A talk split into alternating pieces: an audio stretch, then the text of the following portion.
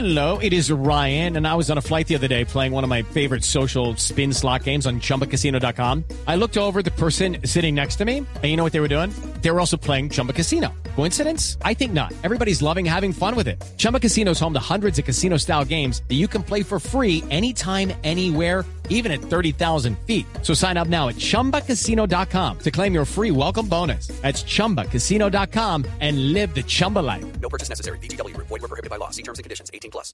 Doctora Blanca Inés Durán, secretaria, bienvenida. Mil secretaria, no, directora del IDRD. Mil gracias por estar con nosotros aquí en Mañanas Blue y bienvenida.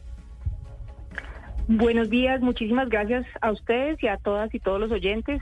Eh, estamos aquí prestos a seguir trabajando por la ciudad y por esta APP. Directora, ¿esa APP se tiene estipulado que se va a firmar cuándo? Porque hemos hablado durante toda esta semana que hay una acción popular que pusieron los de las canchas de tenis, ese club de tenis del Campín, que son seis canchas de tenis, me estaba diciendo Lucas, y que dicen que esos, te- esos terrenos no se pueden utilizar para algo distinto que sea el deporte. Ellos habían puesto una acción de tutela que ustedes terminan ganando porque la declaran improcedente. Pero como la acción popular está en camino, ¿qué va a pasar con esa alianza público-privada? Bueno, hasta el momento la acción popular también está ha sido declarada improcedente también porque no tienen los requerimientos adecuados para la misma, entonces le han solicitado a los que han interpuesto la acción popular que la vuelvan a presentar. ¿En qué se basan ellos para solicitar esto? En el, pla- el plan de ordenamiento territorial del eh, 190 que es el anterior plan de ordenamiento territorial y por eso la equivocación de los que están presentando la acción popular, puesto que esta alianza público-privada quedó como un proyecto estratégico del nuevo plan de ordenamiento territorial y allí se plantea que se pueden tener también usos comerciales que permitan que la zona se reactive y que financie todas las actividades deportivas del sector. Eh, directora Durán, la pregunta que nos estábamos haciendo o que yo estaba planteando es, pero ¿por qué el proyecto no puede dejar las canchas de tenis si esto es algo que ya existe en la zona, que para muchas personas es su manera de hacer deporte? ¿Por qué no se pueden tener las dos cosas, lo- el desarrollo comercial y las canchas de tenis también? Realmente las canchas de tenis no son eh, contrapuestas con el desarrollo comercial.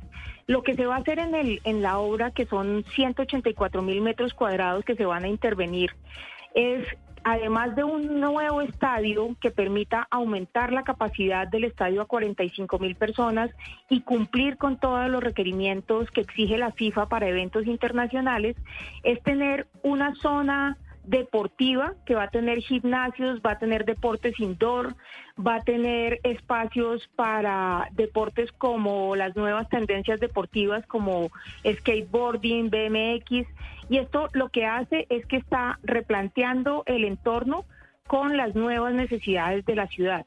La ciudad actualmente cuenta con 151 canchas de tenis, las cuales están distribuidas por distintas zonas de la ciudad. Estas canchas que mencionan y que pusieron la acción popular son canchas privadas. De hecho, ellos tienen cobros mensuales de entre 250 mil y 350 mil pesos por niño que quiera hacer algún tipo de curso en, esta, en este club. Y las canchas que le estoy mencionando, las 153 canchas distribuidas por todo Bogotá, son canchas gratuitas en las cuales se hace todo el proceso de escuelas de formación que realiza el IDRD para aquellos niños y niñas que estén interesados en el tenis y que quieran formarse para el tenis, eh, ya sea de alto rendimiento o recreativo.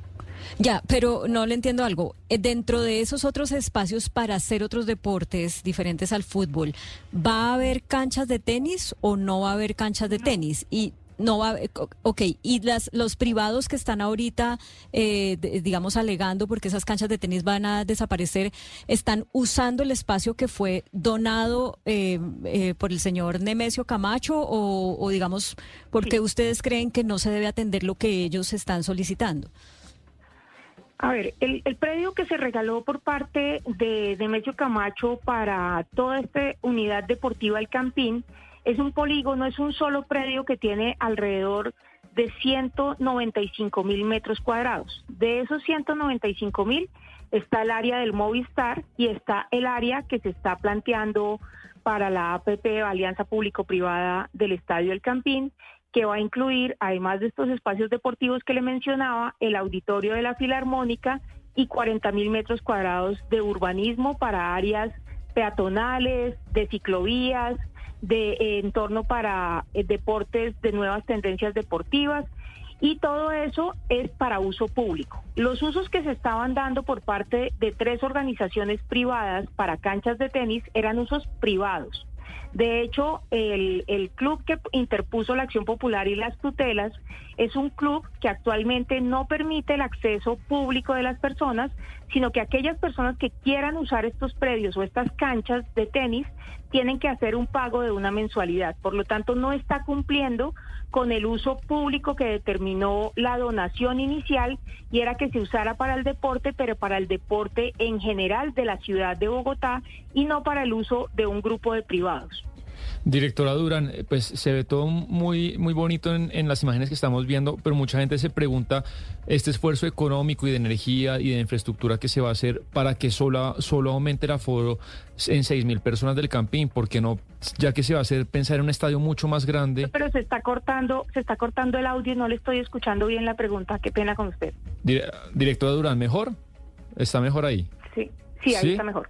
No, le, repito que pues eh, se ve muy bien el proyecto, pero hay una crítica eh, que se oye y es después de este esfuerzo que se va a hacer de plata, de tiempo, de energía, porque solamente se va a aumentar en seis mil personas el aforo del Campín, ¿por qué no aprovechar de una vez y que sea un estadio pues mucho más grande? Bueno, hay dos, hay dos razones para esto. La primera es que actualmente no se tienen 35 mil sillas disponibles en el, en el Estadio del Campín. El Estadio del Campín tiene 80, eh, años de, construido y por razones de sismoresistencia y de salidas de emergencia, en realidad se están usando más o menos 30 mil sillas de verdad en este momento, en un, en un momento en que esté totalmente lleno el estadio. El aumento a 45 mil está pensado pues, porque es el requerimiento que hace la FIFA para tener eventos internacionales. Pero adicionalmente, dado que es una inversión totalmente privada, son 2.4 billones de pesos que van a poner eh, entidades privadas para la construcción de estos eh, elementos y de estas obras de urbanismo, tienen que ser una construcción que permita la recuperación de la inversión, es decir, que la demanda que tenga el estadio sea adecuada a la construcción que se va a hacer. Actualmente los estudios de demanda señalan que el estadio no requiere más de esos 45 mil.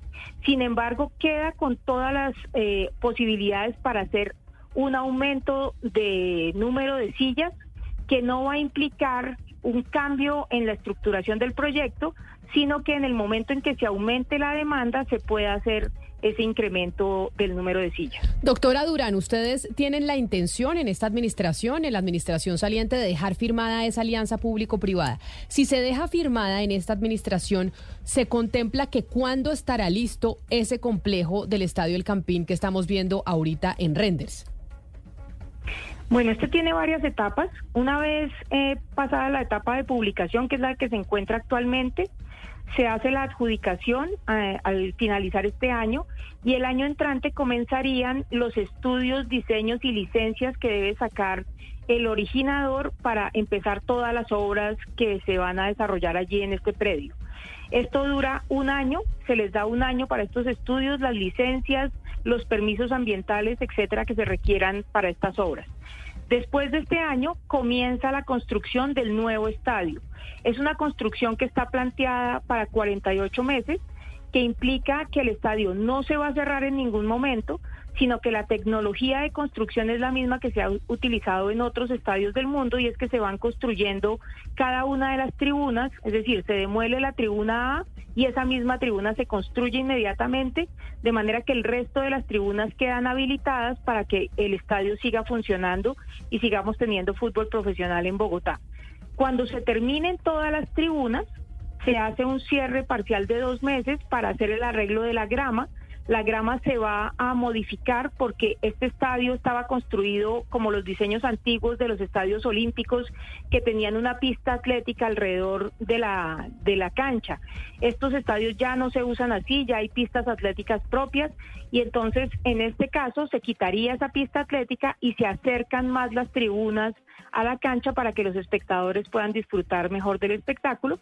Entonces, esto tendría dos meses de cierre que están incluidos en los 48 meses de construcción del estadio y ahí ya tendríamos un estadio completamente nuevo en la ciudad de Bogotá. Directora Durán, y por último, un tema. Eh, actualmente es todo un tema entre hay fútbol, hay conciertos en el Estadio del Campín. La idea es que en este nuevo Estadio del Campín sea como una especie de escenario híbrido, donde haya un miércoles un concierto y el sábado estemos en un partido, o va a seguir esa pelea entre los cantantes y los clubes de fútbol por quién va a estar ocupando el Estadio del Campín.